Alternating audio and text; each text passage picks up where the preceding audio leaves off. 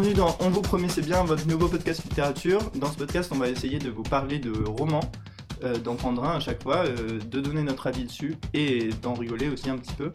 Euh, pour la première, on a choisi de vous parler du roman Civilisation, écrit par Laurent Binet et publié en 2019. Euh, pour en parler, aujourd'hui, nous sommes quatre. Donc voilà, trois autres, avec Maria, Bonjour. Clara Bonjour. et Sarah. Bonjour. Ça rime. Sarah Yes. qui est à la comédie française. À la comédie française. Et qui a élu ce roman euh, au Grand Prix de l'Académie Bien française. sûr, bien sûr. Voilà, absolument. Euh, pour commencer, on voudrait vous parler un peu de l'auteur, donc Laurent Binet, et c'est Sarah qui va en parler justement. comédie française. De la comédie française. donc, euh, du coup, Laurent Binet, donc l'auteur de ce livre que nous allons euh, étudier, avec beaucoup d'applications. Euh, donc, il est né en 72, donc c'est plutôt un jeune auteur. Euh, on le connaît, enfin, vous le connaissez pro- probablement pour deux livres, du coup, donc Civili- Civilisation dont on va parler, et aussi euh, HHHH. Euh, voilà. quatre. Euh, donc c'est son premier livre, euh, son premier roman, HHHH, euh, qui a été no- notamment euh, élu au prix, au prix Goncourt du premier roman. Et euh, Civilisation qui est après, euh, qui est donc paru en 2019 et qui est- a été euh, lui récompensé euh, du Grand Prix du roman de l'Académie française. Euh, donc Laurent Binet c'est un professeur à la base qui est aussi écrivain. Euh, il a une vie, euh, disons, palpitante. Euh, je vais pas vous faire un résumé de tout ce qu'il a fait au niveau de en tant que prof, mais par contre, je peux vous dire qu'il a été chanteur-compositeur dans un groupe qui s'appelle Stalingrad. Et ça, est-ce qu'il fallait le savoir? Je pense que oui. Je pense aussi. C'était important. C'est aussi un auteur qui est assez engagé. euh, alors, euh, pour citer Valérie Trailer-Weiler, qui est une personne qu'il faut citer, euh, dans Paris Match en, 2000, euh, en 2010, elle l'a qualifié de beau gosse agrégé de lettres. Car oui, Laurent Binet est Alors. agrégé de littérature. Et C'est une référence incontournable. Ah oui, effectivement. Ça. Paris Match. euh, Est-ce Et qu'on a la tête de Laurent Valérie, Bogos- de écoute. Laurent euh, Bogos est Laurent Bogos, Laurent Binet, dit Laurent Bogos, par Valérie Trierweiler. Et justement, euh, en parlant de celle-ci, il a écrit un bouquin sur son ex-mari, euh, François Hollande. Donc pendant la campagne présidentielle de 2012, il a fait un, il a fait un livre sur lui, sur sa campagne. Et euh, après ça, il s'est un peu détourné euh, de ses premiers amours pour euh, plutôt euh, se- embrasser la cause de Mélenchon. Voilà, il fallait, je pense que c'était important de le dire aussi. Donc un auteur plutôt engagé à gauche et, euh, et qui a une, une vie, euh, une, une implication politique à côté de son implication euh, dans, dans l'éducation nationale et dans, dans ses romans. Voilà, que puis-je dire de plus? Eh bien, il a écrit Civilisation, qui est paru en 2019 et dont nous allons parler tout de suite. Magnifique. Euh, du coup, euh, je vais vous demander votre avis chacun votre tour sur ce livre. En commençant par Clara. Ok, euh, c'est soudain. J'ai toujours pas établi mon avis depuis que je l'ai fini ce matin à 9h. Donc, euh, globalement, j'ai bien aimé. Parce que j'aime beaucoup les récits de conquête et au final, c'est un petit peu ça quand même. Et euh, c'est une écriture qui, du coup, me plaît, donc j'arrive quand même à rentrer dans l'histoire. Mais c'est vrai que j'ai trouvé que c'était un peu en longueur quand même sur la partie du milieu. Il y avait beaucoup, beaucoup d'éléments qui étaient très complexes, qui nécessitaient d'avoir un peu un background historique qu'on n'a pas forcément. Et du coup, ça rendait un peu opaque euh, la lecture, quoi. Et aussi, j'ai quand même été déçue que mes personnages préférés, auxquels je me suis beaucoup attachée, aient pas eu plus de développement de personnages en eux-mêmes, quoi. Donc euh, voilà, très clairement, je suis triste qu'ils n'aient pas eu plus de caractère et plus de moments où ils parlaient eux-mêmes. Et euh, aussi, pourquoi la quatrième partie? Mais voilà. Ça, on va y revenir, puisque ce livre est divisé en quatre parties, euh, on en parlera après. Euh, un petit truc que j'ai pas dit, c'est euh, si vous n'avez pas lu le livre, on va totalement vous le spoiler. Si vous l'avez lu. Dis pas spoiler, on dit divulgation. Divulgation, voilà, la C'est- québécoise. C'est à un terme qui est plus. euh, Mais l'accent si tu veux. ce- plus français. En tout cas, euh, si vous l'avez pas lu, vous le connaîtrez euh, sans l'avoir lu. Ce qui est plutôt positif. Sarah, ton avis Euh. Bah. euh, voilà, C'était ça prends de les gens la au comédie française. Euh, non, j'ai. Alors, euh, moi, j'ai aimé. la- J'ai été intéressée par la démarche de l'auteur euh, qui a un peu cette, cette idée de justement de faire une. de réécrire l'histoire en, en partant du principe que. euh, tout ne s'est pas passé comme dans la réalité, donc euh, en l'occurrence ici c'est la découverte de l'Amérique par Christophe Colomb qui ne se passe pas tout à fait comme prévu. Et du coup ça nous donne, ça donne lieu à une histoire qui est très différente de, de la réalité. Donc ça, j'ai trouvé ça intéressant, mais après, je dois dire que j'ai eu un peu l'impression de lire un, un faux livre d'histoire, en fait. Hmm. Et ce qui fait que du coup, euh, bah, j'avais un peu de mal à, vraiment m'attacher aux gens, puisque c'était très... En fait, ça paraît très... euh, c'est- beaucoup dans, dans les faits et dans une succession de choses qui se passent sans vraiment euh, à prendre le temps de s'attacher aux personnages. Donc je, je dois dire que moi, les personnages, c'est assez important dans ma lecture et dans ma façon d'apprécier les œuvres. Donc euh, je pense que c'est un livre intéressant, mais pro- probablement pas pour moi sur le point euh, historique et aussi sur le fait que les noms des personnages sont imprononçables et absolument... Ça peut jouer aussi. Et donc je n'en connais absolument aucun, je tiens à le dire dès maintenant, je ne connais pas le nom des personnages. C'est pas les plus faciles en même temps. Quand t'as des trucs avec euh, 12 syllabes euh, C'est ça. Et c'est des voyelles dans tous les sens, c'est C'est un peu vrai qu'au final, on va plus connaître l'histoire telle qu'elle aurait pu arriver si Christophe Colomb avait raté sa conquête en Amérique que telle qu'elle a vraiment existé, je crois. Enfin, en tout cas, moi je connais plus de trucs sur ce roman que sur la vraie histoire. euh, Oui. peut-être que si on était. Enfin, euh, je pense que. En tout cas, pour moi, je pense que j'aurais peut-être plus apprécié le livre déjà si j'avais plus de connaissances historiques. Après, c'est pas euh, nécessaire d'en avoir forcément, mais c'est vrai qu'il y a beaucoup de références à, à l'époque Mm. où ça se passe et donc forcément. On Bah, passe à côté de certaines choses, ça. quoi, si on n'a pas Ouais. les références. Mm. Comme on n'est pas des spécialistes du 16ème. euh, on aurait Voilà. deviné. Maria, tu veux nous donner ton avis? Euh, oui, je veux bien, si j'ai le droit. Mais je suis un peu de- du même avis que Sarah, dans le sens que la. Ma feuille. dans, dans le sens où euh, ma déma- enfin, la démarche historique euh, était intéressante, enfin l'inversement, euh, l'inversion, je sais pas comment dire ça, mais de prendre l'histoire dans un autre sens, euh, ce qu'on appelle en termes scientifiques une chronique, si j'ai bien compris. Voilà. Euh, Super, donc merci. ça, c'était un travail intéressant, France j'ai trouvé. C'est l'Académie française, madame. De- euh, non, s'il te plaît. Pas l'Académie euh, française. Mais euh, C'est oui, donc je ça. trouvais que c'était euh, c'était une démarche intéressante. Oh, oh, oh. Désolée, désolée. Vous avez Laissez-la exprimé votre développer son avis. Donc maintenant je donne mon avis et après vous aurez le droit de parler. Bah, Donc je disais, la démarche, je l'ai trouvée intéressante. Euh, néanmoins, je suis d'accord que sur les personnages, c'est euh, un petit peu euh, plus décevant dans le sens où, euh, voilà, la, la deuxième partie, j'ai beaucoup apprécié la deuxième partie qui parle justement de Christophe Colomb et qui, euh, qui est bien développée du point de vue euh, justement de- du travail sur le personnage, puisqu'on a son, son journal intime et euh, c'est son journal de bord. Ah, T'aimes bien lire les Et, journaux intimes des Non, gens. c'est- globalement, non, on a accès au personnage, il est développé, il est traité, et même en peu de pages, on a une figure intéressante. Alors que la troisième partie, qui prend quand même la majeure partie du bouquin, c'est... euh, non, il y, a- il y a des personnages, mais par exemple, moi, j'ai pas réussi à m'attacher à ces personnages parce qu'on survole un petit peu Mhm. plein de faits historiques qui s'enchaînent, donc il y a une vitesse euh, qui, très rapide qui s'installe. Et au final, euh, on- au début, on accroche, et puis peu à peu, on s'en lasse. Et il manque quelque chose, voilà. Du point de vue des personnages, comme disait Sarah, moi aussi, quand je lis un livre, j'ai besoin de m'attacher aux personnages, et là, je n'y suis pas attachée. Je pense, je pense qu'on y reviendra, mais je suis quand même pas entièrement d'accord avec vous deux, ce qui est pas mal, parce que du coup ça crée du débat. Battons-nous. Mais euh... battons-nous, clairement. Mais parce que enfin, moi, les personnages, je m'y suis attachée quand même, quoi. Clairement, euh, Ah, quand oui. il se passe ce qui se passe, euh, j'étais On y reviendra, on y reviendra après. Ouais. Dans le, dans le, dans, dans ce qu'on va faire après. Sam, Euh, du coup, Merci, j'allais dire. Je Oui, peux parce bien que la dernière personne de ce podcast qu'on n'a toujours pas présenté est Sam. Je peux bien donner mon avis aussi sur, euh, sur le livre. Moi, je l'avais déjà lu. Je sais pas si vous, vous l'avez découvert pour. euh, C'est pour ça que tu l'as choisi. podcast ou pas. Je l'avais déjà lu, je l'ai relu quand même.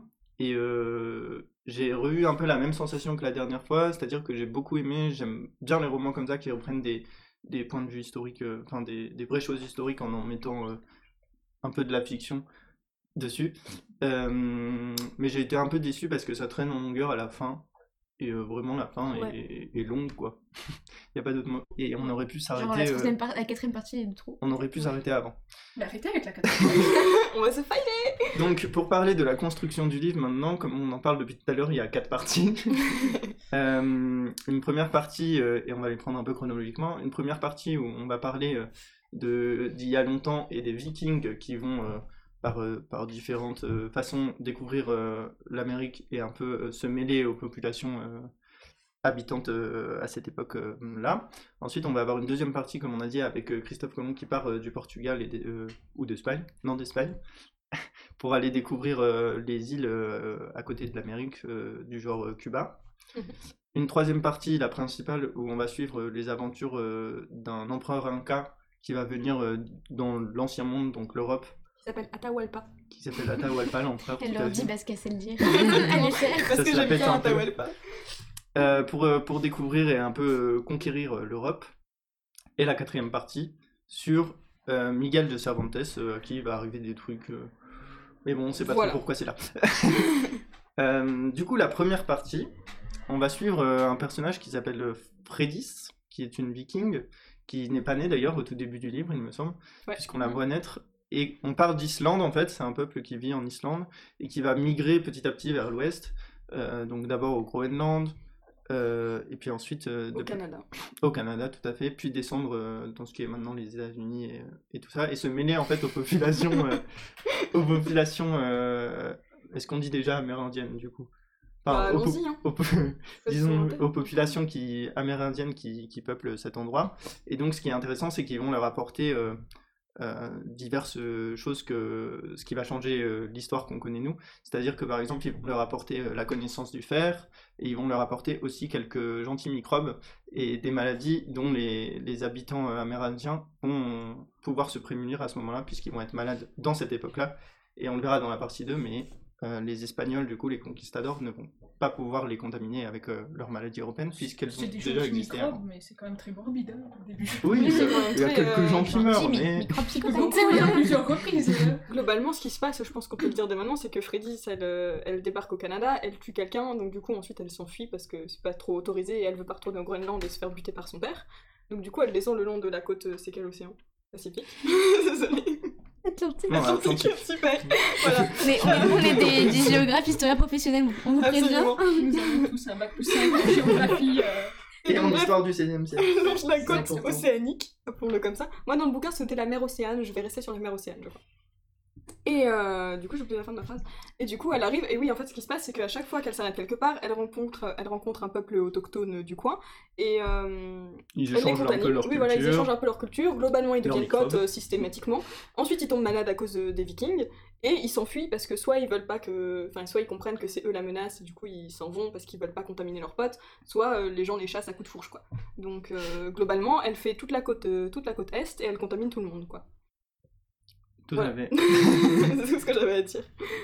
Euh, Il y a beaucoup de morts dans cette première partie, puisque comme a dit Clara, euh, en général, euh, enfin au début, l'arrivée au Canada se fait parce qu'elle fuit, elle est bannie, ou elle-même ne veut pas rentrer d'où elle vient, parce qu'elle a tué des gens, et que c'est déjà pas bien à cette époque. Non, et puis ils Je ont crois pas que- besoin de beaucoup pour s'entretuer. Il y a un moment, euh, Je crois que- il prête des poutres à son voisin, il vient les réclamer, on lui rend pas, donc euh, ça se tape, ça se défonce, et euh, il y a beaucoup de gens qui meurent. Ça, c'est son père qui fait ça. C'est oui. Très viking. Ah, c'est quand même important parce que le premier chapitre il porte le nom de son père et c'est sa, descendance Eric. qui arrive après et c'est ça qui est Très important vite. aussi. Très très beau nom, Eric. Eric. Je, je sais pas ce que vous en pensez, mais ça fait partie de mes top 2 de noms. C'est Lucas Très et bien. Eric. C'est parce que c'est facile à retenir, c'est ça, il y a une, deux syllabes, c'est Il n'y a pas trop de lettres par rapport à. C'est pas moi qui ai un problème de mémoire sur les noms. certain. Mais en tout cas, voilà quoi. euh, Euh, Est-ce qu'il y a d'autres choses à retenir de cette première partie? Les religions aussi vont un peu se, se mêler. Euh, ils vont apporter euh, le- les dieux nordiques, genre Thor, qu'on retrouvera un petit peu, euh, qui va se mêler aux religions euh, amérindiennes. euh, on les retrouvera après. Et puis retrouvera bah, cinéma. le- euh, c'est ça. Et le. Thor Ragnarok, 2000-2015. Du Mar- Le prochain, c'est, euh. Love and Thunder. Non, et puis simplement retenir du coup que bah, euh, ils se... enfin, cette population d'origine viking euh, se mélange en fait avec euh, du coup euh, les Amérindiens et donne une population un peu mixte. Où, euh, et en fait, ils Oui. restent avec eux. Ils s'installent définitivement euh, sur le continent euh, Oui. amérindien. D'ailleurs, moment très bâtard de la part de Freddy, qui est donc cette espèce de reine euh, surpuissante que tous ces hommes respectent parce qu'ils n'ont pas trop le choix. Où euh, après un moment, elle croise, elle croise un des peuples, ils lui prédisent qu'elle va devenir très importante pour le futur, et effectivement, elle devient prêtresse du soleil dans une des tribus dans lesquelles elle s'arrête. Sa fille devient prêtresse aussi, enfin bref, voilà. Et euh... Il n'y a pas de fin. Il faudra vous habituer. En fait, il y a- il y, a rarement des fins en phrases de Clara. Ça a l'air hyper intéressant au début, mais puis on est un peu déçus. Finalement, c'est tout, et je sais pas comment Si, c'est. si, si, si, mais il y a un moment où euh, justement elle, elle sait, parce que du coup c'est plusieurs fois qu'ils arrivent quelque part et qu'ils euh, transmettent la maladie euh, au peuple autochtone, et à un moment elle le prophétise ça, parce qu'elle elle Ouais. sait ce qui va se passer, alors que euh, Oui, les ça. autres ne le savent pas. C'est comme ça comme aussi qu'elle obtient voilà, cette autorité. En fait, elle sait qu'ils vont tomber Et, malades à euh, cause d'elle, donc elle est en mode bon, désolé les gars, ça va arriver, et ils sont en mode waouh Tu l'avais dit. Voilà. Non, Trop en fait, gênée. c'est arnaqueuse. Et clairement, et donc c'est ça que j'allais dire, merci de m'avoir rappelé avant de ma phrase, c'est que, Que c'est quand même une une belle bâtarde, parce qu'au bout d'un moment, après avoir écumé un peu toute la côte, euh, ces hommes ils sont en mode bon, on va rentrer au Groenland, désolé Freddy si tu vas te faire euh, assassiner parce que euh, t'as assassiné quelqu'un et donc c'est ta punition, mais nous on veut rentrer chez nous, et donc elle elle dit rien sur le moment, elle est en mode ok, soit c'est vrai, vous avez raison, je devrais pas tous vous condamner. Pendant la nuit, elle se relève, elle va couler les bateaux avec lesquels elle est venue euh, jusque-là, et ensuite, bah, ils ont plus le choix, donc elle est en mode, bon, bah, quitte à être là, allons-y, et ils rentrent dans les terres et ils reviennent jamais au Groenland. Oh, c'est le truc à faire. Comme indique Sarah, euh, à la fin ils se mélangent et puis ça fait, ça. ça fait des cheveux piqués. Et d'ailleurs, il y en a un, fait- il y a un personnage de la troisième partie qui a les cheveux rouges, qui le Oui. caractérise beaucoup. et c'est au début. Oui, parce que du coup, euh, ce personnage Amaru. principal féminin dont j'ai perdu le nom, Freddy. Freddy, Ah oui, euh, a les, elle a les cheveux rouges et donc, euh, et donc du coup c'est un- une des caractéristiques qui in- intrigue beaucoup les Amérindiens quand ils arrivent et c'est quelque chose qui va rester dans, dans les générations d'après parce qu'ils se mélangent et donc ce, cette rougeur, cette rousseur de cheveux va rester euh, une caractéristique importante dans l'histoire, enfin importante en tout cas qui est répétée souvent. Yes. Est-ce que vous avez aimé du coup cette première partie euh, particulièrement? Dans la quatrième partie, quelle est votre euh, partie préférée? Bah moi c'est la bonne question. c'est- Dans les quatre parties du livre, quelle est ta partie préférée? La Moi, deuxième. on sait, mais... Bah moi j'ai pas, pas détesté celle-ci parce que justement le personnage, en fait le personnage de Freddys était, euh, était intéressant, ouais c'est ça, j'ai trouvé, et puis du coup c'était c'était une chef, une, un peu une chef de guerre finalement, euh, viking, Ah ouais, enfin il y a un côté assez badass, c'était intéressant comme personnage. Après ma première note dans cette partie c'était, je cite, j'ai un gros problème avec les, avec les noms des personnages, ça va être problématique, et je confirme ça a été problématique pour la suite de l'histoire. Sachant que pour l'instant c'est pas hyper. euh, C'est ça. c'est pas des Sachant noms qu'on est- qu'à différents. 20 pages du livre. Ouais. Mais non, mais, enfin, la première partie m'a paru intéressante pour le personnage justement de Freddy qui était, qui, oui, qui était, qui était pas dénué d'intérêt, on va dire. Non, Ouais. Et puis la première partie elle est intéressante parce que c'est quand même. Enfin, c'est le début du livre donc il faut qu'on rentre. C'est, euh, il faut qu'on rentre dans l'histoire et on arrive à rentrer parce que euh, alors il y a tout de suite un rythme qui est installé et en même temps Oui, on a un ça c'est vrai que c'est un rythme très rapide. auquel on peut s'accrocher quand même parce que voilà on la suit plutôt elle on change pas trop euh, enfin, de point de vue dans le sens où voilà Ouais. un personnage qu'on suit Pardon. et tout ce qui euh, tout ce qui tourne autour quoi donc je trouve que c'est, c'est plutôt bien et c'est, c'est pas une partie très longue mais du coup elle nous fait bien rentrer dans le livre Et puis aussi, il y a le. ah, tu voulais dire quelque chose peut-être? Vas-y. Non vas-y. Euh, non, je pensais avance, juste que. Après, c'est un truc qu'on retrouve. Enfin, en tout cas, moi, c'est l'impression que j'ai eue sur euh, la- l'entièreté du livre et du coup sur ces passages-là aussi. C'est que j'ai l'impression que l'auteur, des fois, fait un peu des, des essais de, de, pa- de. Pas de parodie au sens euh, ridicule, mais un peu de pastiche de, de genre littéraire qu'on a. Et du coup, euh, notamment le, dans cette partie-là, j'avais j'avais un peu l'impression d'avoir affaire à un mythe, une- la construction d'une mythologie qui annonce ensuite l'histoire qui sera plus réaliste. Et donc, il y a cette partie où justement il y a l'idée de, de la religion, des esprits, on, on lui, pré- on lui fait une prophétie. Il y a un côté assez mythologique que j'ai bien aimé, Mm. qu'on retrouve moins après, j'ai trouvé dans la suite, puisque c'est plus Bah historique. et Bah. c'est ce qui m'a plu, je pense, aussi dans cette partie-là. Ouais. Puis tout de suite, dans la suite, on tombe sur des personnages qui ont vraiment existé et qu'on a entendu ça, parler dans l'histoire, alors que là, c'est en fait qui n'est pas arrivé, sauf si je me trompe, qui n'ont jamais colonisé et... j'ai bu un café avec elle hier. Et par contre, oui, par, juste par rapport au nom des personnages, et ensuite on passera à la, à la partie 2. Ouais, C'est vrai que j'ai noté une citation de la partie 1 où il disait, euh, l'auteur disait, enfin le narrateur, qui d'ailleurs on saura jamais qui c'est, c'est très frustrant, euh, disait Mais ce n'est pas la peine de parler des gens qui n'interviendront pas dans cette saga. Et en fait, finalement, il l'a beaucoup fait, donc c'est assez culotté de sa C'est un part de dire ça dès le début. Voilà. Et donc ensuite, sans trop de transition dans le livre, c'est fait un peu genre bon, on a fini l'histoire de Freddy, C'est maintenant on change. 2. Si, elle est morte, quoi.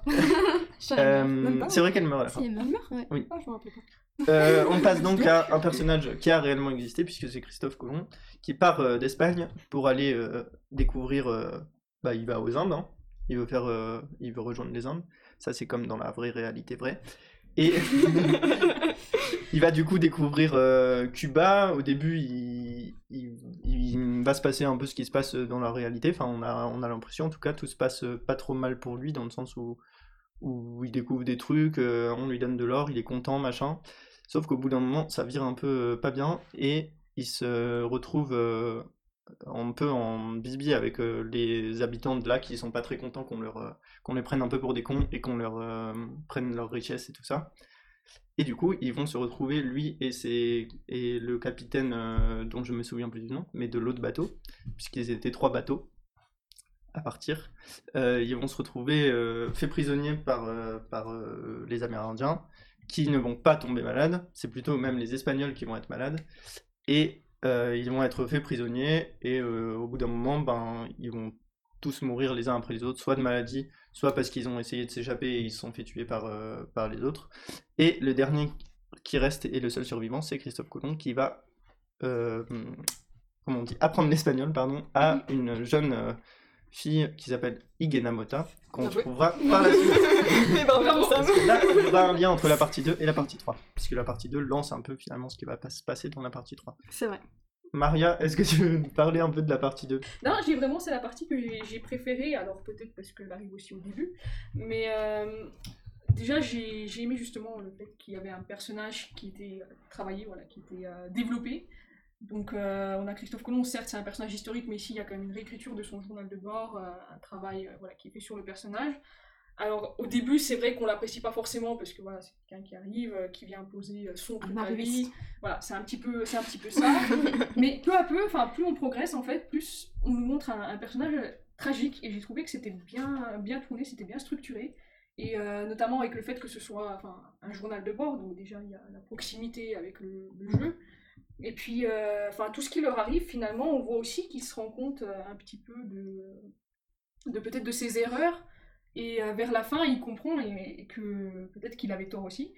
Et euh, j'ai bien aimé voilà, cette euh, progression. Donc au début, on a par exemple les jours qui sont cités précisément avec des dates précises. Mhm. Et plus on avance, plus c'est des, euh, des paragraphes où il n'y a plus de date, où tout l'équipage est mort, où c'est fait tuer. non, mais c'est intéressant. Et je trouve que pour un explorateur, c'est vraiment la tragédie de l'explorateur, c'est de voir tout son équipage mourir et de mourir en dernier. Donc c'est un peu, alors le capitaine, c'est Ouais. c'est l'autre, comment il s'appelle? Martin Alonso. euh, Ouais, je l'ai là. Martine Alfonso Pisson.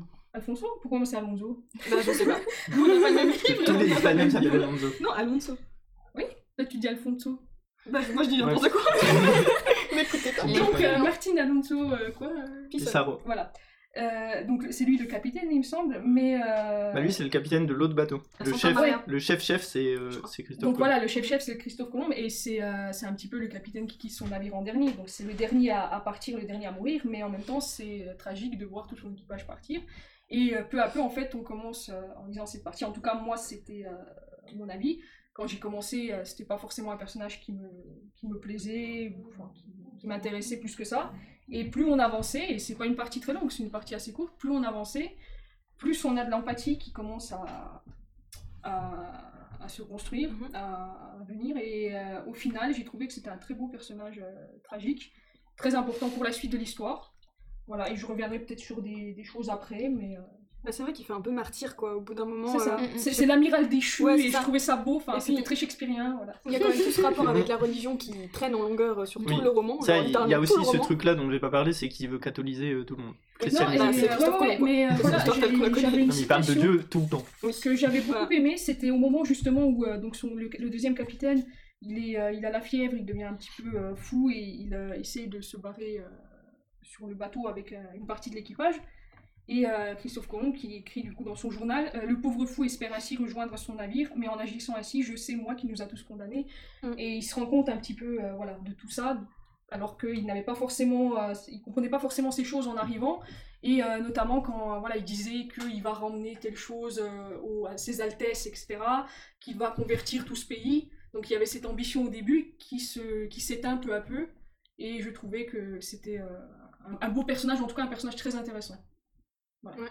C'est sûr que ça le, ça le compare aussi par rapport à Freddy, ce qui était juste avant, qui était elle aussi un peu en position de conquête plus ou moins, mais qui avait pas du tout cette ambition-là de, de convertissement.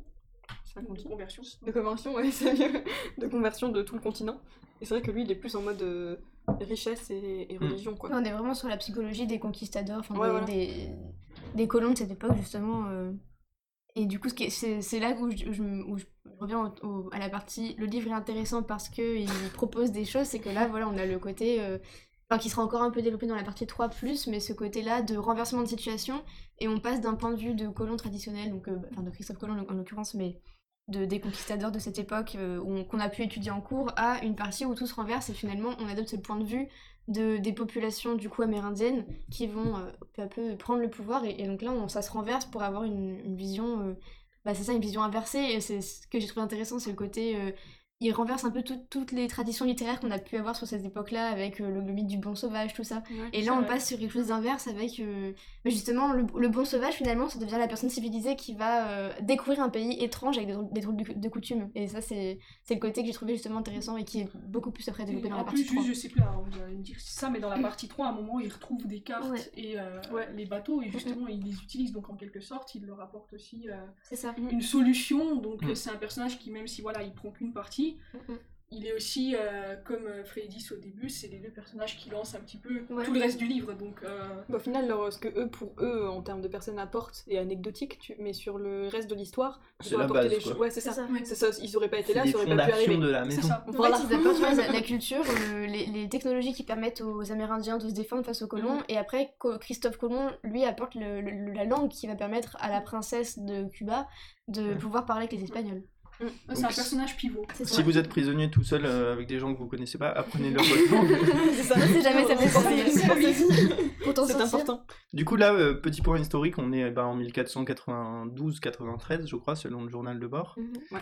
Euh, ça, c'était la partie 2. Et donc ensuite, partie 3, euh, qui s'appelle Les Chroniques d'Atahualpa. On est environ 40 ans plus tard, donc euh, au XVIe siècle, en 1530. Et on va suivre euh, d'abord une guerre entre euh, empereurs Inca. Donc euh, il y a un empereur euh, Inca euh, qui, qui, qui va- tout va bien. Sa capitale, c'est à Quito. Donc si je me souviens bien, c'est euh, dans l'actuel Pérou. Oui. Merci de, Non, pas du tout. C'est absolument pas ça. C'est la capitale de l'Équateur. de l'Équateur Ouais. Ok. Et ben, Désolée. de Allez, l'Équateur. ça y On précisé au départ, on a fait un bac plus 5 en géographie. Et, euh, et du coup, cet empereur meurt et il y a une petite guerre de succession entre deux frères qui s'appellent Huascar et Atahualpa. D'ailleurs, est-ce Euh. que Huascar, ça sonne pas comme Lascar? J'ai pas, pu- j'ai pas pu arrêter de lire ça. Et les deux armées euh, vont se pourchasser euh, tout le long, euh, enfin en remontant vers, euh, vers la côte est de. bah, vers, là, euh, vers là où il y a Cuba en fait, puisque ensuite on va aller à Cuba. Et euh, c'est l'armée de Huascar qui poursuit euh, l'armée d'Atahualpa, qui euh, pour s'en sortir ne va avoir d'autre choix que de franchir la mer, aller à Cuba, mais on va continuer à les poursuivre, donc ils vont avoir d'autre choix que de franchir la mer un peu plus grande jusqu'à l'Europe. Sans savoir, du coup. Euh, ils arrivent à Lisbonne, Tremblement de premier, terre. premier port. voilà. Euh, ensuite, il Arrivée va, y avoir, providentielle, euh, il va y avoir plusieurs événements, ils vont traverser plusieurs villes, ils vont arriver en Espagne, ils vont réussir la, la, la- comment on dit quand ils, la conquista, La conquistada. la conquistada, mais à l'envers, puisque c'est eux qui vont, Ah, qui vont conquérir euh, l'Espagne, Euh, l'Espagne, les Pays-Bas, le nord de l'Afrique, l'Allemagne, en gros euh, une grande partie de l'Europe, et c'est un peu Et ça qu'on va suivre. un peu, euh, bah, du coup, euh, l'Afrique du Nord aussi, du coup. Oui. pendant c'est un peu ça qu'on va suivre pendant la partie 3. Euh, on a choisi de faire la façon suivante, on va parler de, de, de quatre grands axes un peu chronologiquement. Euh, on va pas s'attarder sur tout parce que, parce que si, on fait scène par scène ça va être très long. Donc on va vous parler de quatre euh, grands axes principaux en gros et euh, on comblera, euh, enfin on passera un peu plus rapidement sur certains événements qui se passent entre. Et le premier truc dont on parle, c'est l'arrivée, justement, dont on a parlé. Non, et même pas l'arrivée d'ailleurs, c'est la fuite dont j'ai parlé, et la bataille de succession dans l'Empire Inca, en Amérique. C'est ça, Maria. Encore moi? Je quitte ce Ah, podcast. D'accord, podcast tout seul. Continue. On t'a pas dit que le nom c'était le podcast de Maria Très bien, très bien. Le moment où ils arrivent, euh, alors j'ai trouvé très intéressant justement le moment où ils arrivent et on a cette découverte du nouveau monde un peu à l'envers, parce que Mhm. finalement Mhm. c'est euh, l'Europe qui devient le nouveau monde qu'on découvre. Et c'est là que j'ai relevé la citation que j'avais beaucoup aimée, qui était à la page 100 de, à la page 100 de l'édition euh, en livre de poche, euh, c'est bien ça.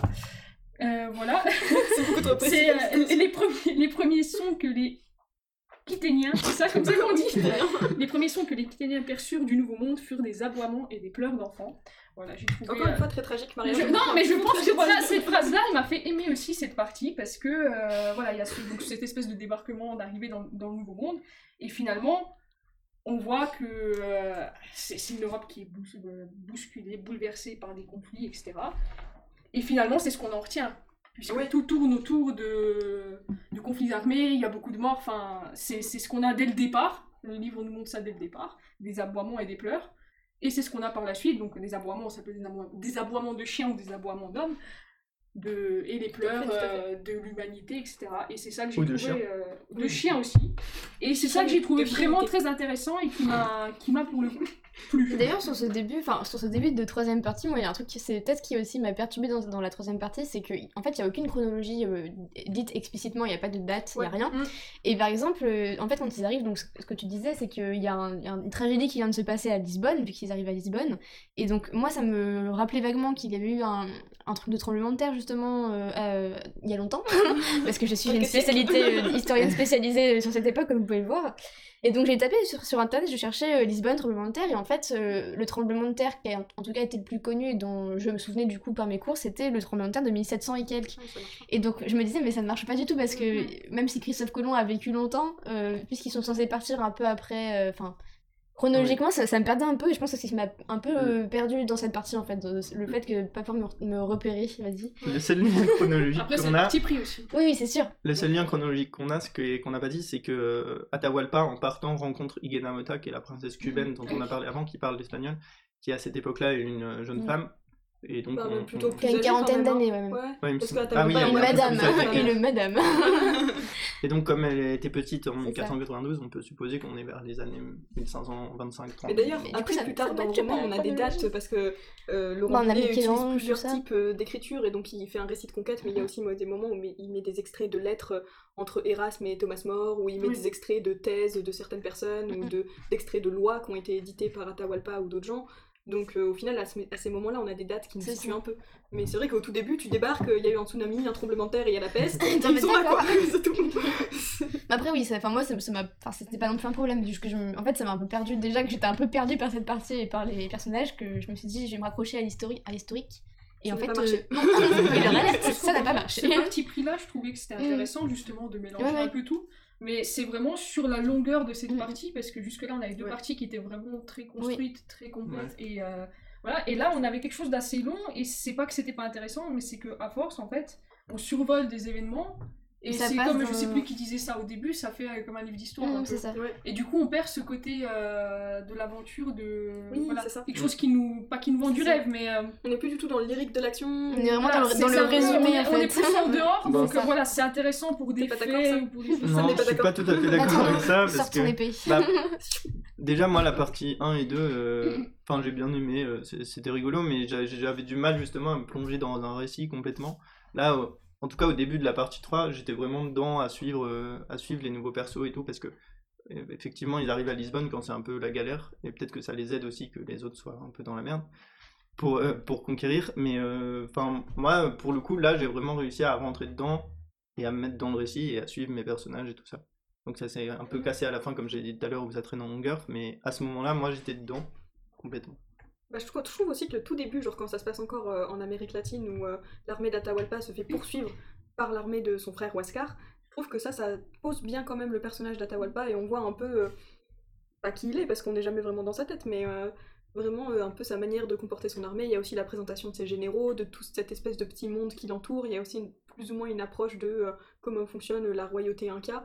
Et tout ça, j'ai trouvé ça assez intéressant et je trouve que ça met un peu dans l'ambiance. Mais au contraire, c'est au moment, moi, où ils sont arrivés en Europe que j'ai un peu décroché parce que je- enfin, ça m'intéressait moins au Mm. final que quand ça se passait en Amérique latine, quoi. Ouais, mais voilà, le début, il était vraiment. Ouais, le début était on vraiment y prend beaucoup plus que par la suite. Alors peut-être que plus on avance, plus on se fatigue aussi. Mm. à- Oui, il y a ce style d'écriture. Mais euh, voilà, enfin, moi j'ai décroché quand même dans la partie 3. quoi. Bah, arriver à, Ouais. à l'Europe, en fait, c'est un peu. c'est- Il y a une partie quand même très découverte. euh, Au début, c'est intéressant parce qu'en même temps, on voit des choses que nous, euh, enfin, On connaît pas, du on coup. a appris en histoire, etc.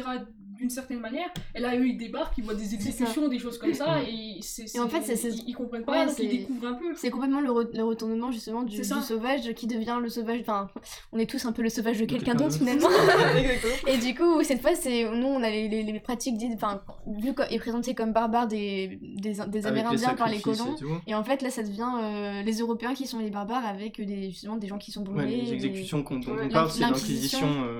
Euh, Alors parlons quand même du point positif. Ah, euh, le breuvage noir. Le breuvage noir, c'est une découverte incroyable. Ça, c'est un- ça parle beaucoup. De... Ouais. Par contre, j'avais, je- pour ce début de, de partie 3, voilà, je- je- j'ajoute ça, j'avais une alerte mot rigolo.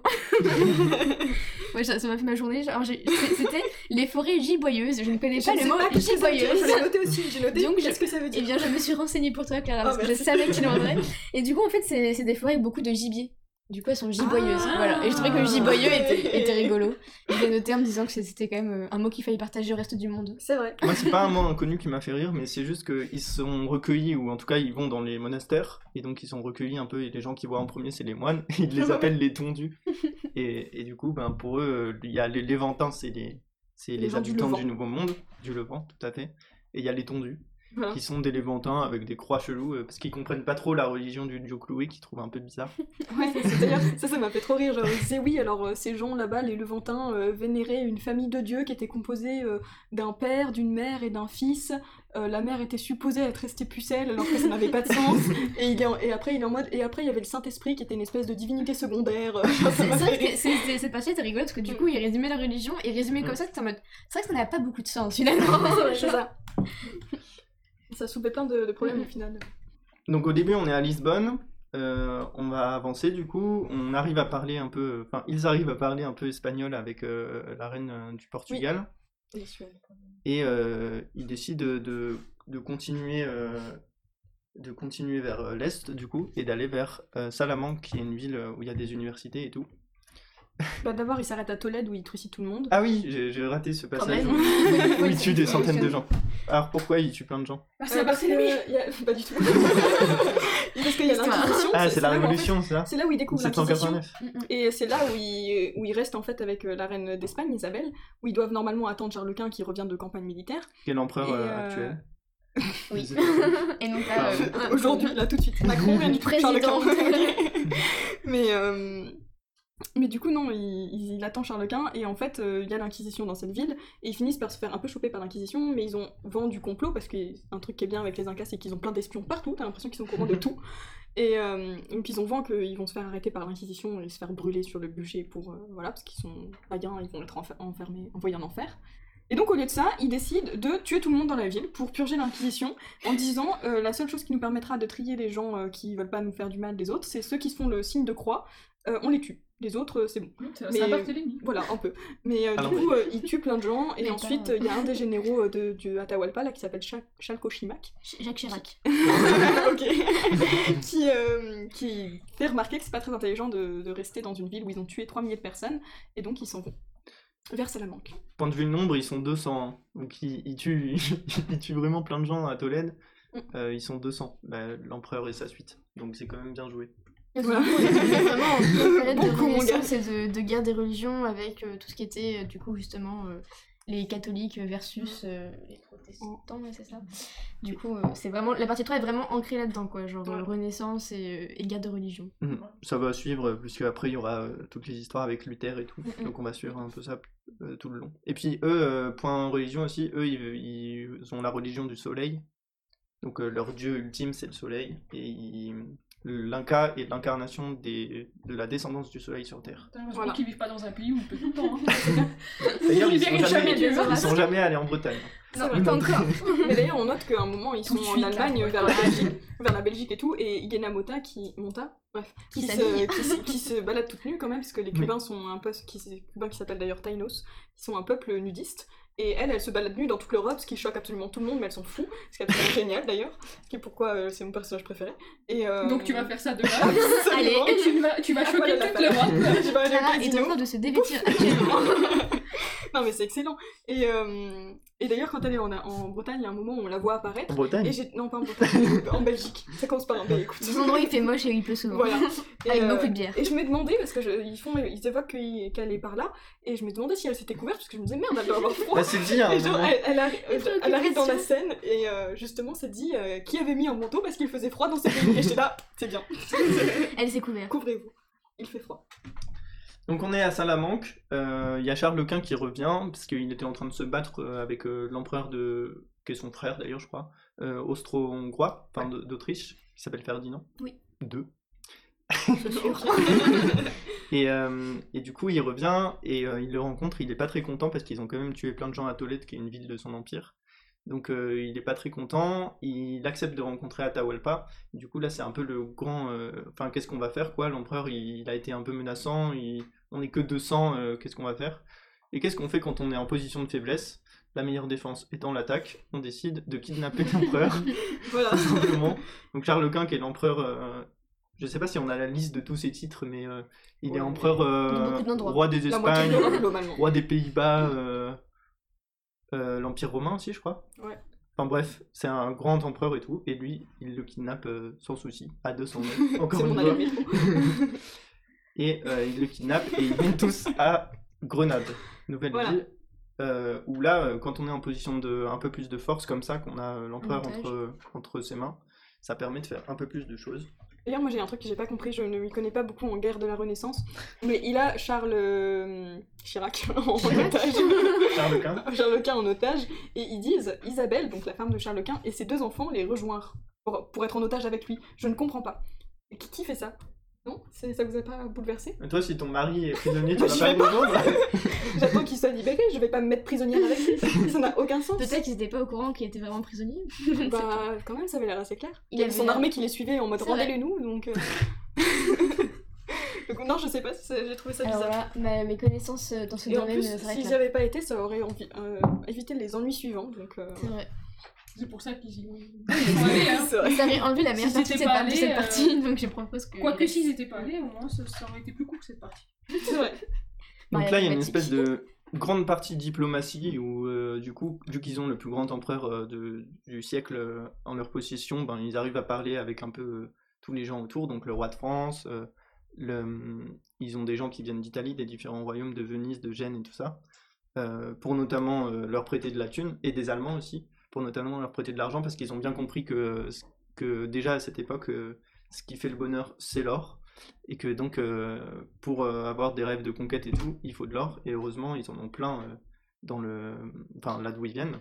Et donc Atahualpa va renvoyer la meuf là, la meuf à poil, Igena Qu'on appellera la princesse à poil, donc la princesse à poil, pour retourner à Cuba pour chercher de, de l'or. Oui. Parce que de toute façon, ils en ont plein et ça, les aidera pour la suite et conquérir. Sauf que, petit souci, euh, il y a une tentative d'évasion et dans la tentative d'évasion de, l'empereur roi euh, machin Charles Quint là, euh, il est tué. Et donc c'est un peu la galère parce qu'ils ont plus d'otages et ils doivent fuir de là où ils sont et ils vont être acculés jusqu'à la mer. Et là, retournement de situation au dernier moment, alors qu'on croit que tout est perdu, les bateaux pleins d'or et d'argent arrivent, et donc euh, ils peuvent payer plein de gens et, euh, et s'en sortir. Euh, donc c'est à partir de là que j'ai noté que la vraie conquête commence, puisque là ils ont plein d'or en leur possession, euh, l'empereur est mort, ils font nommer euh, le fils de l'empereur qui est un gamin de 8-9 ans, roi des Espagnes, roi de l'Empire, roi des Pays-Bas, roi de, tout. roi de tout, voilà. Et qui est en gros une marionnette très clairement dirigée par les Incas. Et euh, je me suis un peu perdu dans la suite. mais- Je crois que c'est là qu'ils font aussi paraître un truc qui va être très important par la suite, qui s'appelle l'édit de Séville, Tout où en fait. gros c'est la laïcité. Quoi. Enfin, ils Voilà. autorisent tous les cultes à C'est avoir lieu sous le. Moi j'ai écrit que de c'était le contraire de l'édit de Nantes. Oui, c'est bien Voilà. ça marche aussi. C'est- C'est ça. Donc c'est un oui euh, libre euh, libre euh, culte. voilà, c'est ça. Tout- Liberté tout- de chacun culte. peut faire. Avec quand même la précision qu'il faut fêter le soleil deux fois par an. C'est important. Condition que le soleil Ce euh, monstre. soit là.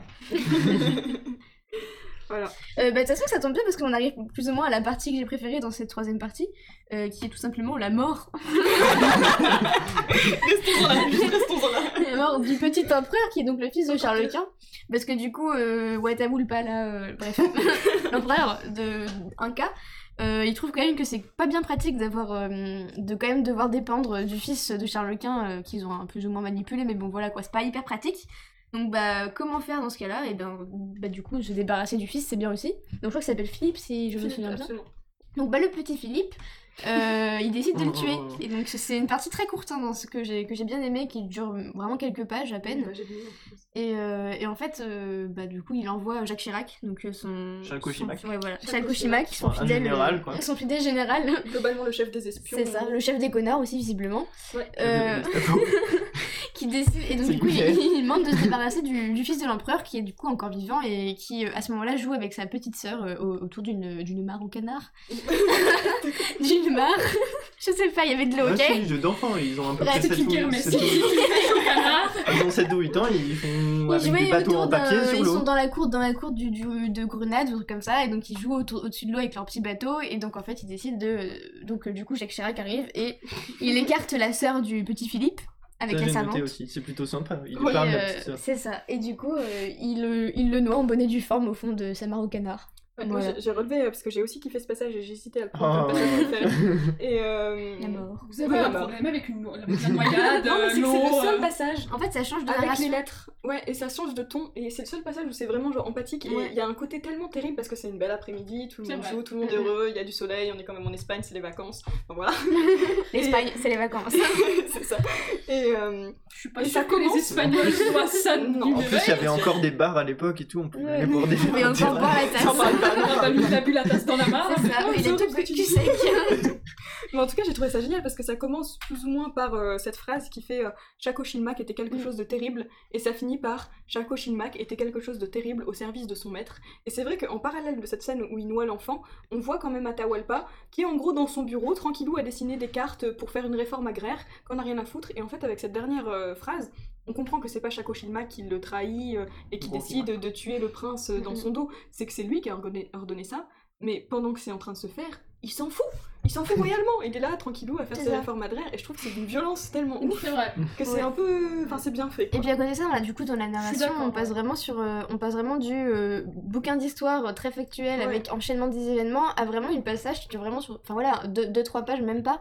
Et juste sur ce passage-là, on rentre dans une narration où vraiment, on, on- ben oui, on, on est sur le moment quoi. C'est pas juste, bah il a fait ça et puis après il est parti. C'est vraiment on s'attarde sur, euh, c'est ça, on revient plus Mm. au roman, on s'attarde sur ce qui se passe à ce moment-là précis. Et, et c'est rare qu'un un passage de quelques minutes finalement dure euh, au moins une ou deux pages quoi. D'habitude c'est vraiment deux lignes égales trois années. Donc, euh, du coup, c'est pour ça que j'ai bien aimé. Et ça arrive deux trois fois on a qu'on ait des, des moments où les personnages vraiment prennent un peu l'action, genre où on est un peu plus dans le détail du, du moment où Ouais. l'action se fait.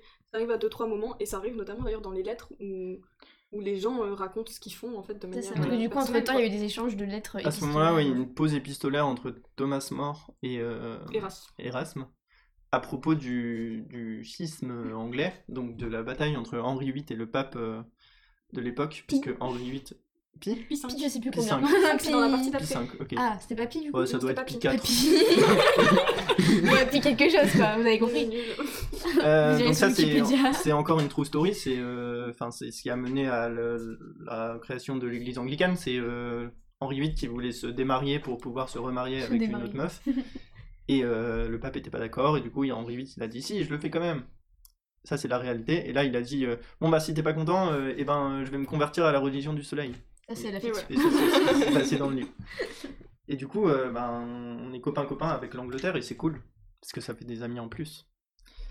Et comme on n'a pas assez de Bah. territoire avec l'Espagne, on va aller faire un petit tour euh, En Afrique. en Afrique. Parce que l'Afrique, c'est J'ai- cool. D'ailleurs, j'ai noté quand même que genre de, dans cette réécriture historique, le seul endroit qui continue à prendre cher, que ce soit en vrai ou en fiction, c'est comme l'Afrique. c'est le seul continent qui, qui se fait coloniser dans les deux cas, quoi. Pas de chance.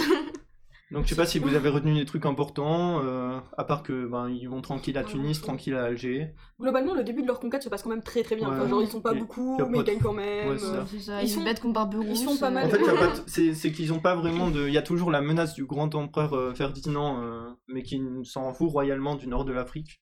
Donc ils n'ont pas vraiment les Ouais. castagner, donc ils sont un peu tout seuls finalement. Ou contre fait, des pirates, euh, mais la c'est grosse petit, quoi. différence par rapport à ce qui s'est passé enfin, dans la- dans l'attitude de conquête d'Atahualpa par rapport à l'attitude de conquête qu'ont eu les Européens euh, euh, en Amérique, euh, la grosse différence c'est que Atahualpa a un peu de considération pour les religions locales et que du coup en fait typiquement quand il conquiert euh, l'Afrique du Nord euh, c'est plutôt une- le- la religion euh, de l'islam qui est là-bas bah il met à la tête euh, de ces villes là des gens qui suivent cette religion et ils essayent pas de leur imposer vraiment leur religion. euh, En tout cas, ils le font, mais de manière plus subtile, Ouais. en leur montrant qu'ils sont mieux que les autres. Et, euh, et voilà, mais On est sur une tolérance qu'il n'y a pas justement à cette époque en Europe, quoi. c'est ça. Et surtout, un des trucs qui est, qui est plutôt cool, moi, que j'ai que j'ai noté, qui peut aussi aider si vous voulez un jour conquérir euh, d'autres territoires, c'est que le mec, il arrive, il conquit ben, l'Espagne et le nord de l'Afrique, et il dit, ok, à partir de maintenant, il n'y a plus d'impôts.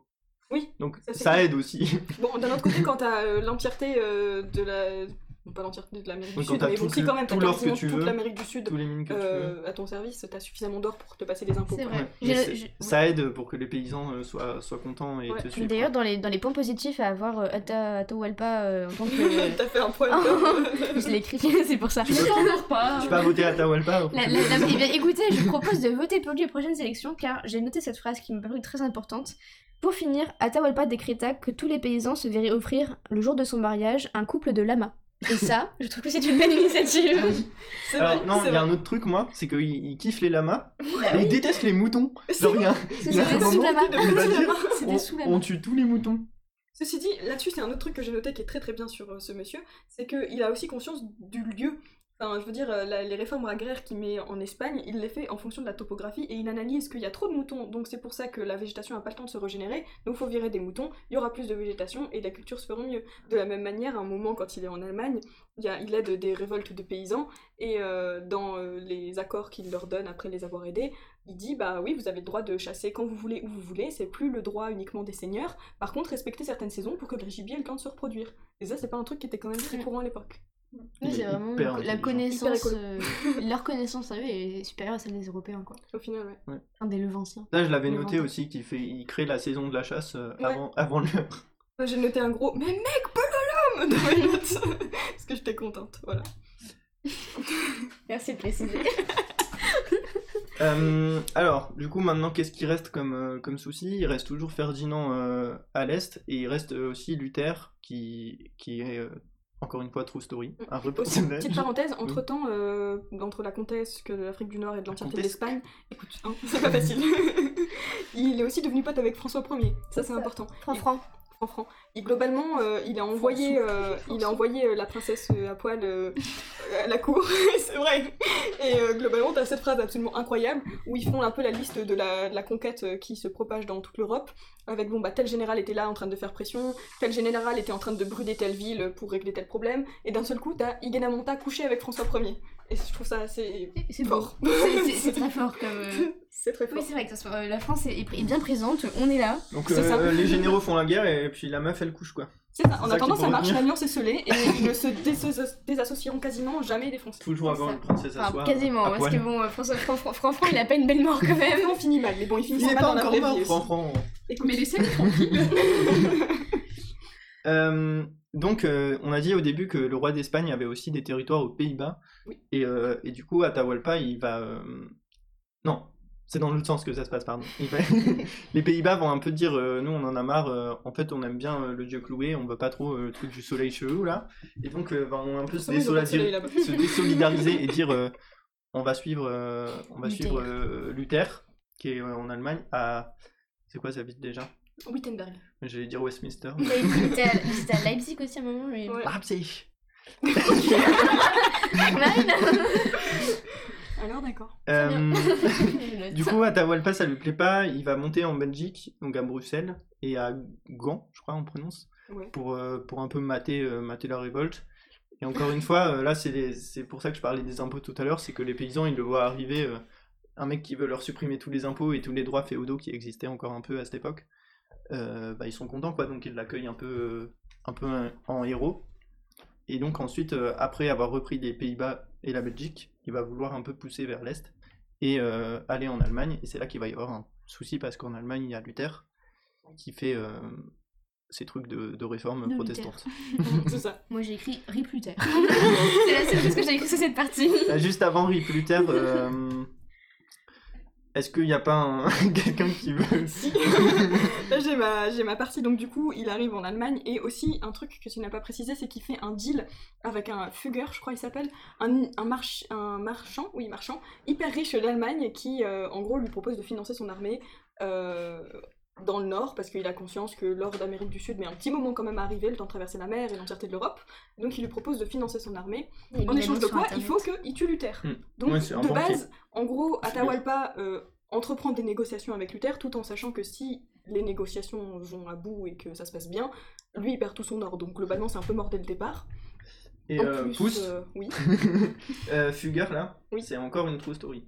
C'est un Ah vrai mec qui a réellement existé, qui qui a était un vraiment vrai- financé qui était un vrai banquier. Alors, il n'a pas vraiment financé, mais il était vraiment pas pote avec Luther et c'était vraiment un banquier euh, riche de l'époque. Et bah c'est assez Et il cool à était savoir. vraiment juif aussi. Très bon juif.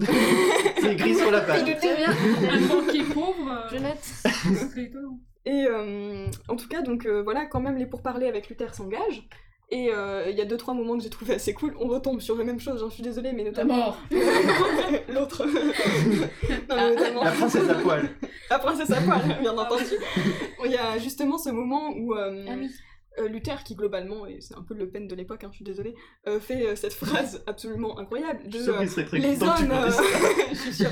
les hommes ont les hanches pas larges, enfin étroites pour aller à la guerre, et les femmes ont les hanches larges pour porter des enfants et rester à la maison. Ah oui, Et du coup, Monta, elle le prend super mal. Donc elle avait un petit manteau parce que comme on l'a dit, il fait Un froid. de chauve-souris. Voilà, un chauve-souris, c'est important. Ah, je sais pas comment c'est possible d'ailleurs. Un poil de chauve-souris. Et elle arrive, Leipzig au mois de janvier, payé poil.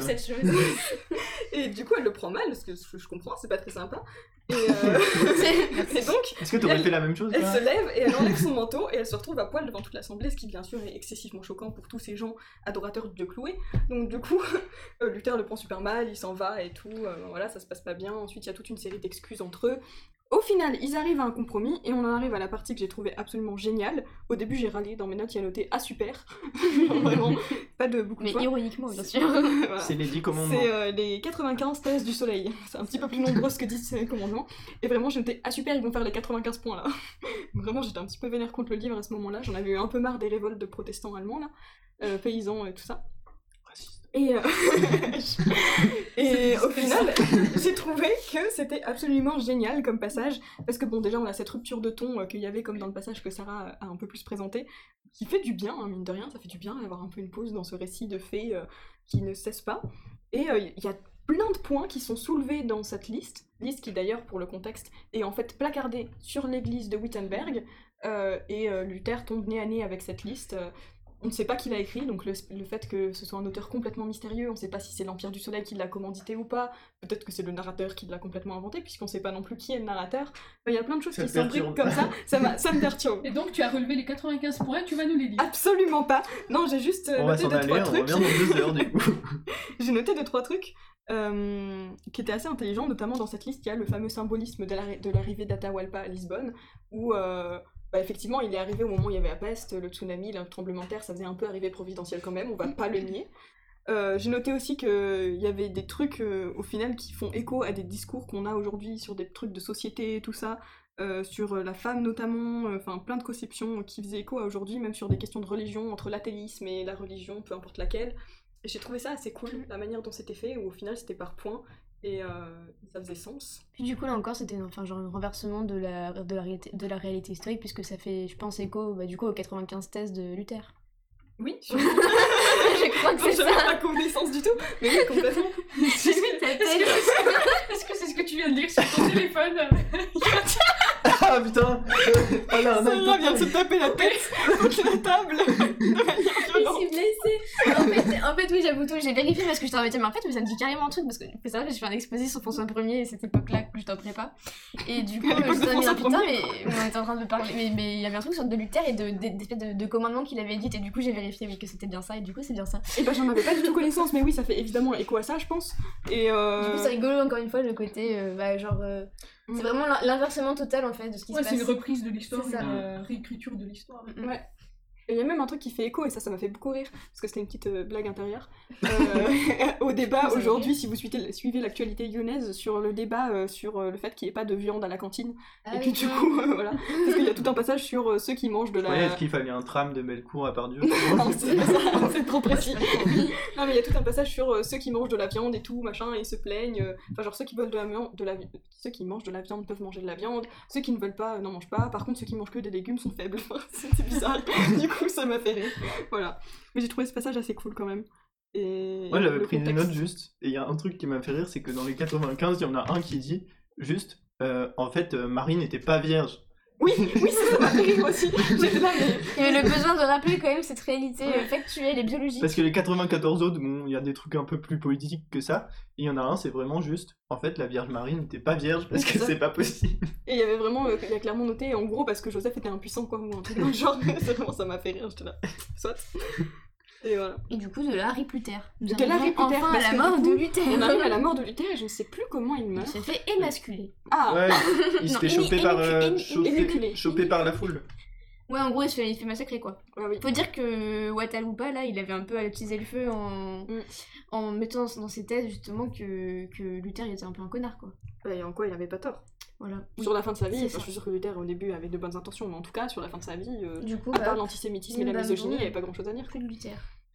Et un autre truc, euh, juste sur les 95 thèses qui est vers la fin, c'est que euh, comme on a dit qu'il voulait pas trop euh, fâcher les chrétiens euh, et qu'il voulait un peu les garder copains avec lui, dans les, genre je crois dans les dix derniers trucs, il fait un truc sur le christianisme et il dit que bon, finalement Jésus c'est peut-être le fils du soleil aussi, et puis que euh, c'est quand même une divinité un peu secondaire machin. Donc Ouais. même si le soleil c'est le principal, il faut pas fâcher les chrétiens, donc euh, donc, euh, on Jésus c'est garde Jésus important quand même. Et il y a un truc que je voulais te dire qui remonte un petit peu au passage de Sarah, mais qui. Sur Fredis Non Ça n'a rien à voir. Sur la mort. L'autre, non, je rigole. Non, mais. non, sur euh, le moment où Philippe meurt, euh, à ce moment-là, il y a. euh, un général qui s'appelle Quiz Quiz et en fait j'ai juste parlé de ça, j'ai juste parlé du fait qu'il s'appelle Quiz Quiz. Ah, mais il a C'est hilarant. avant quiz quiz. J'adore les quiz. Très bien. Non, en plus, c'est un personnage qui est quand même. euh, Non, c'est un personnage assez ouf Je pensais que nous pouvons terminer le podcast. au moment de. À un Au moment, moment on de- l'oublie un peu, mais c'est vrai qu'au C'est début, vrai. il est quand même. Il est plutôt sympathique ce quiz quiz. Bah, en fait, il disparaît, il disparaît au moment où il y a la mort de Philippe parce Ouais, que justement parce lui lui, il est attaché bien, au prince et il était contre le fait qu'on tue, qu'on tue le prince. C'est vrai. Et donc Quiz Quiz avait été envoyé au loin et après il reste et il continue à servir euh, le roi mais Mais bon, de loin quoi. il faut lui rendre hommage quoi. Voilà, et je pense qu'il faut lui rendre hommage parce que voilà. dans mes notes, je tiens à le préciser, j'avais traduit par. Enfin, j'avais traduit, j'avais noté peste peste. Voilà. D'accord. C'est la traduction. Pardon, Euh, j'assumerai cette blague. Du coup, là, euh, il a pris l'Allemagne aussi, euh, vu que Luther est plus là, euh, tout le monde, euh, enfin tous les Allemands euh, le rejoignent, et, euh, et l'Empire est hyper grand. Et donc tout va bien. Moi, je me suis dit qu'on aurait pu arrêter le, le livre là, parce que finalement, c'était pas mal. C'est ça. Et non. Là, euh, t'as euh, l'auteur qui s'est dit non, on va continuer un petit peu, on va rajouter du drama et on va faire venir euh, d'autres gens en Europe. Il y a les Mexicains qui arrivent en France. rapidement, juste, c'est plutôt, enfin, vis-à-vis des Incas, c'est plutôt des pas très gentils au début, puisqu'ils attaquent leur allié français. Igenamota est envoyé en France. Et l'Inca, euh, il laisse un peu tomber euh, les Français parce que. euh, Il me laisse même carrément tomber les Français.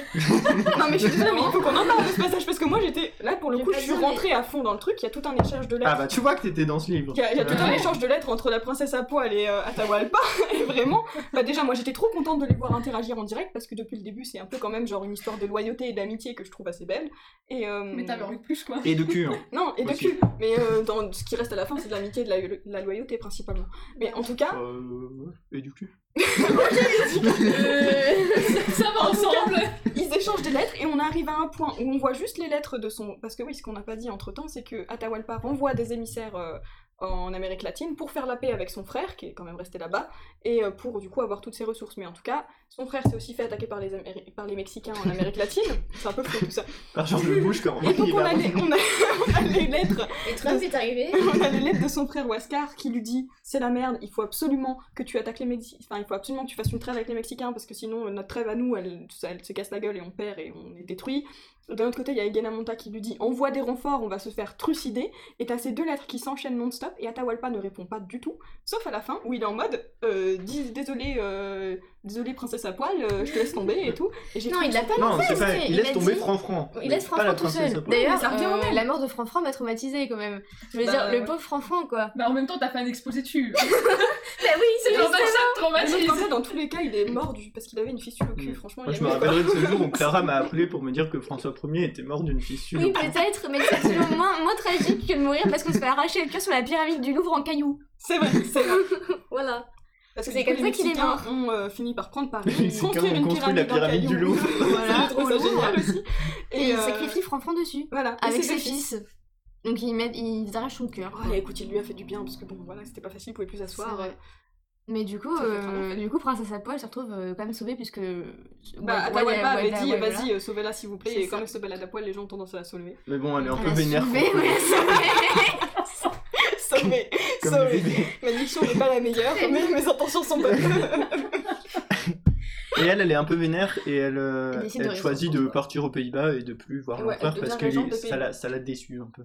Voilà. Et de là, on arrive, euh, finalement. On arrive sur Lorenzaccio. Premier, euh, premier truc qui m'a brisé le cœur, et ensuite Lorenzaccio. De Alfred Musset, on change de livre.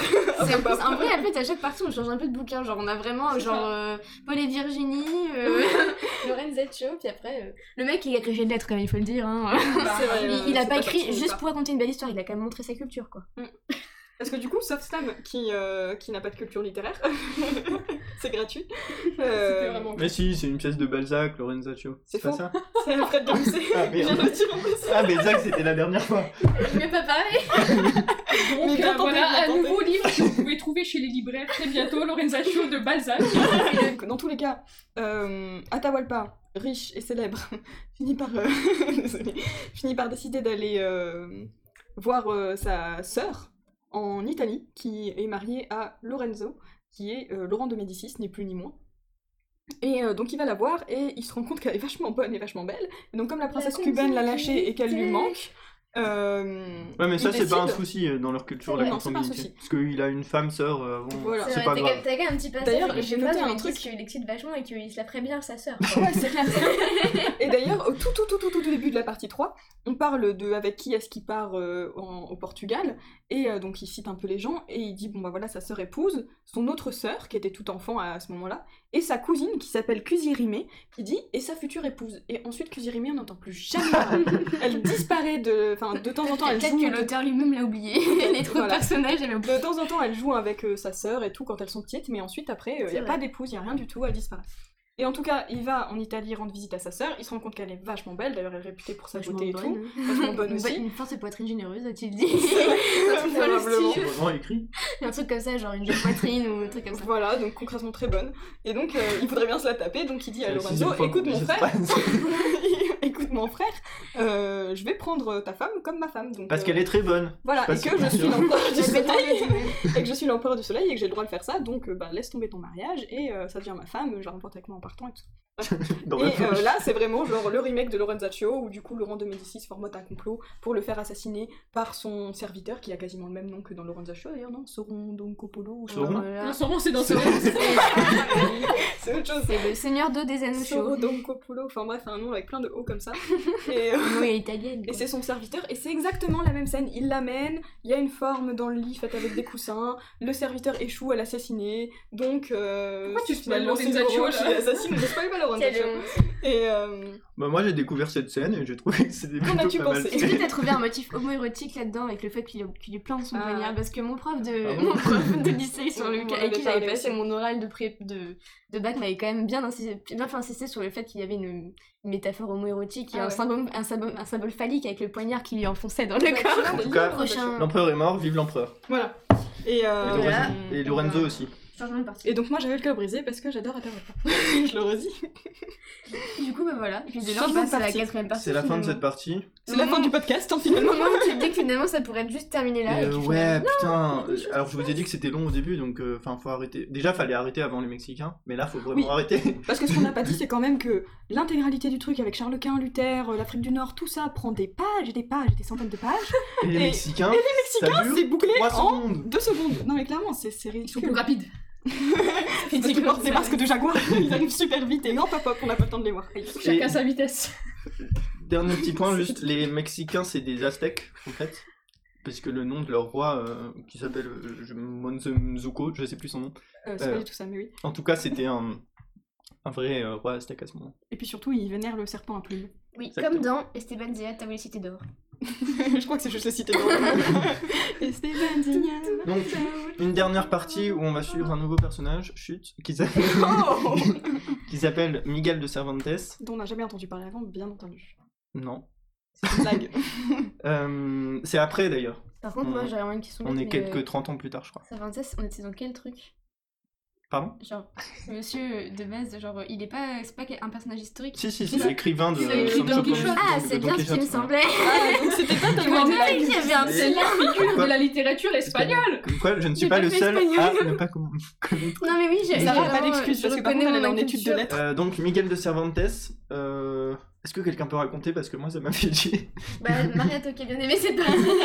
C'est pas que j'ai bien aimé, mais moi je vois son intérêt. Bah, si vous voulez, vous, vous ne voyez pas. fait. Ouais, vas-y, En gros, un petit résumé. J'ai pas compris le début, je suis désolée. J'ai pas compris qui se faisait accuser de quoi. Il- Voilà, en gros, Miguel. Cervantes se fait accuser d'un truc. Il est chassé, enfin, il est banni de l'Empire. euh, Il est pas banni. En fait, il est condamné à se faire couper la main.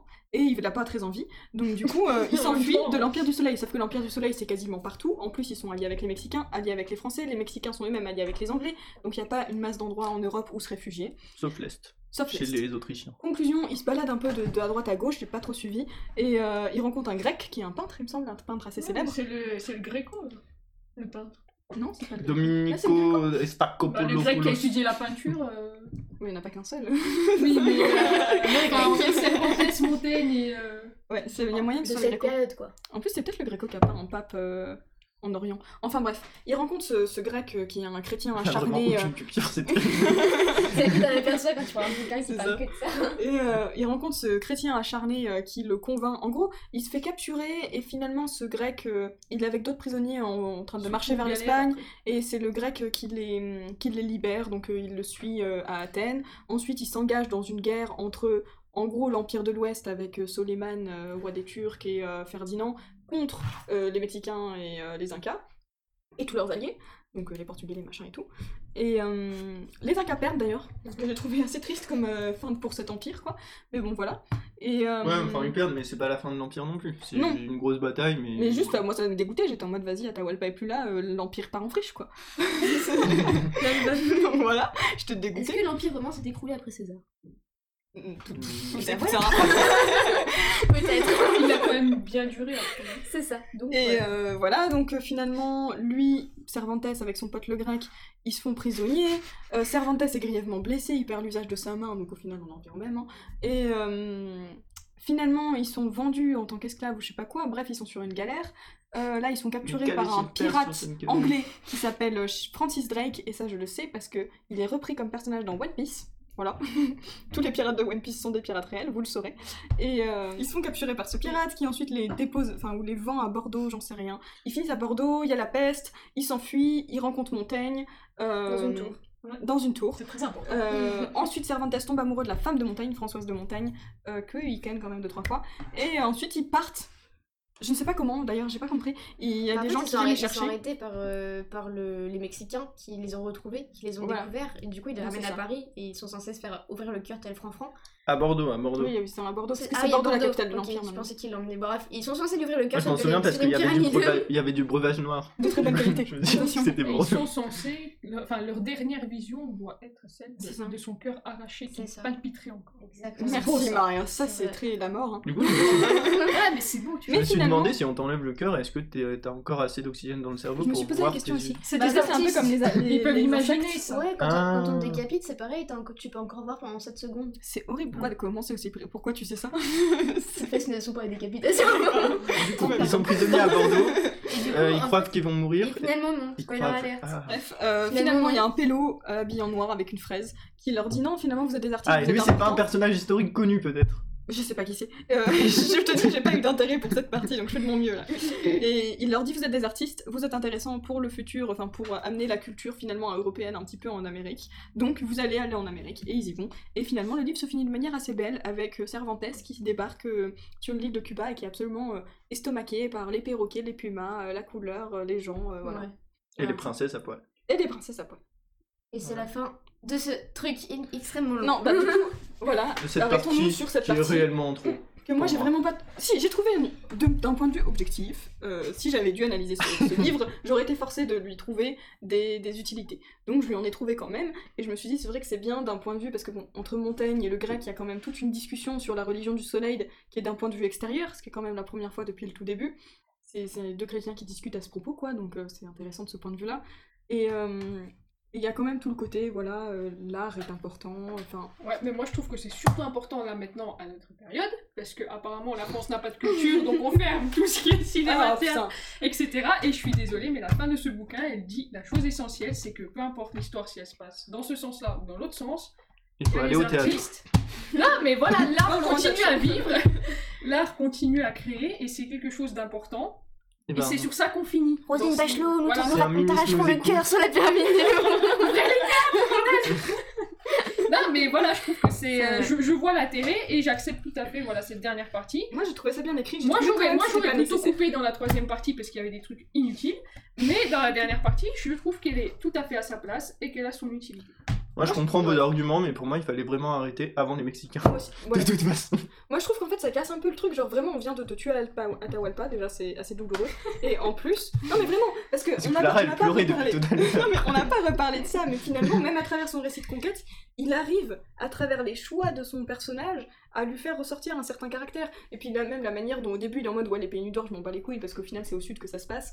Euh, C'est ça, ça, ça fait des- ça fait partie de son caractère. Enfin, il y a plein de petits détails comme ça qui font qu'il arrive quand même à construire son personnage d'une manière intéressante. Ensuite, il le tue et il passe à complètement autre chose. Et j'ai trouvé ça dommage en fait. euh, c'est un épilogue. Mais j'ai trouvé ça dommage. justement. Genre son épilogue, il aurait pu faire deux pages. Pourquoi faire une partie entière? Mais pourquoi faire la troisième partie? Alors Bah, que- parce que c'est le cœur du livre.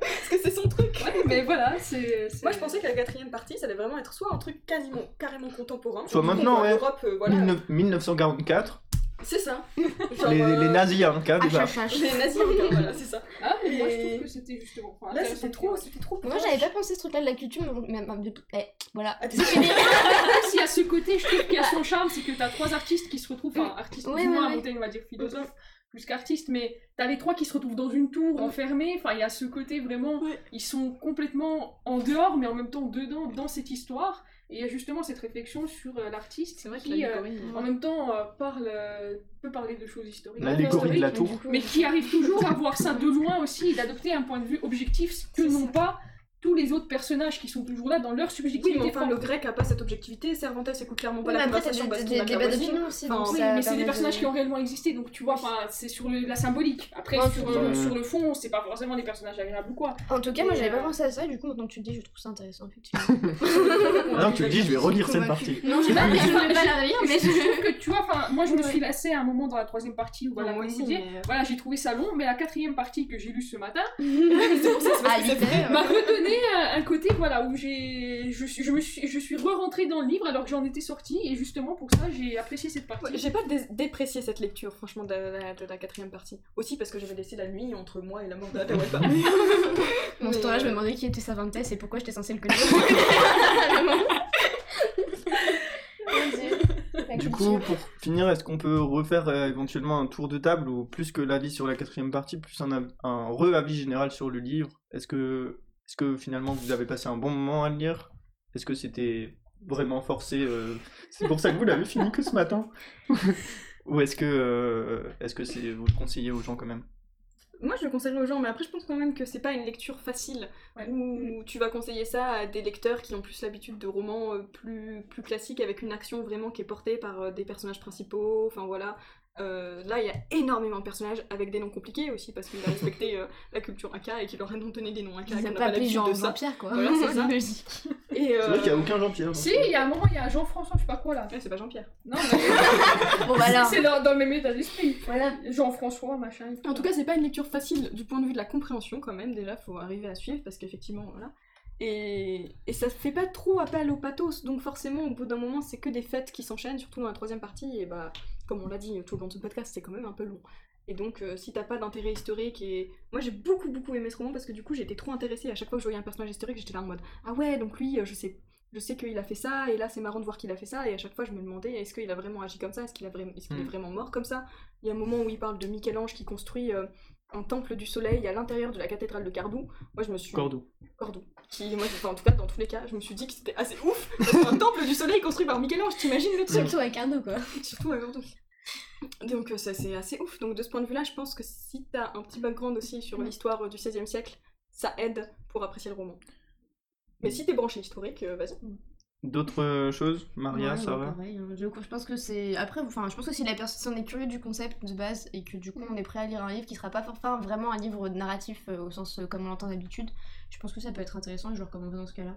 Après, si on est vraiment attaché au personnage, euh, moi par exemple, je suis plutôt quand même dans mes, dans mes, dans mes choix de, de romans et du coup, euh, bah, j'avoue que j'ai eu du mal à m'attacher vraiment, même, même à Walla Boupa, là j'ai eu du mal. voilà, ça, ça, ça genre vraiment. Après, c'était aussi le fait que j'ai jamais retenu son prénom, mais euh, ouais. Et si on peut se faire une comparaison euh, qui n'a aucun sens et aucun, aucun lieu d'être, je dirais que j'ai pas spécialement aimé Tenet pour les mêmes raisons. Et, et, je, je- et moi je milite pour que les personnages euh, aient un intérêt parce que sinon euh, on me perd, on perd Sarah de la comédie française.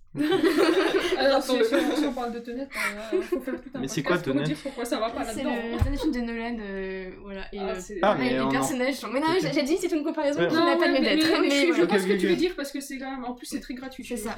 Mm, mm. Maria, t'as d'autres trucs à dire ou pas? En soi, enfin, j'ai quand même pris plaisir à le lire, il y avait des choses intéressantes. Euh, après, voilà, c'est faut s'accrocher quand même, et je pense que C'est pas une lecture facile. si on arrive à rentrer dedans. Quoi C'est Dieu, c'est Dieu qui nous dit qu'il est là. Si si on arrive à rentrer dedans et, et que ça marche, je pense que c'est un livre qui peut facilement plaire en fait. Quel est ton Euh, avis définitif et final sur ce, ce roman? Sam de pas la comédie française.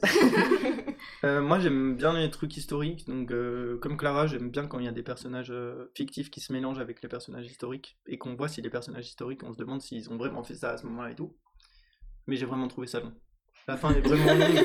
La partie, la partie 4 est L'ascenseur émotionnel. La partie 4 est trop longue. Ouais.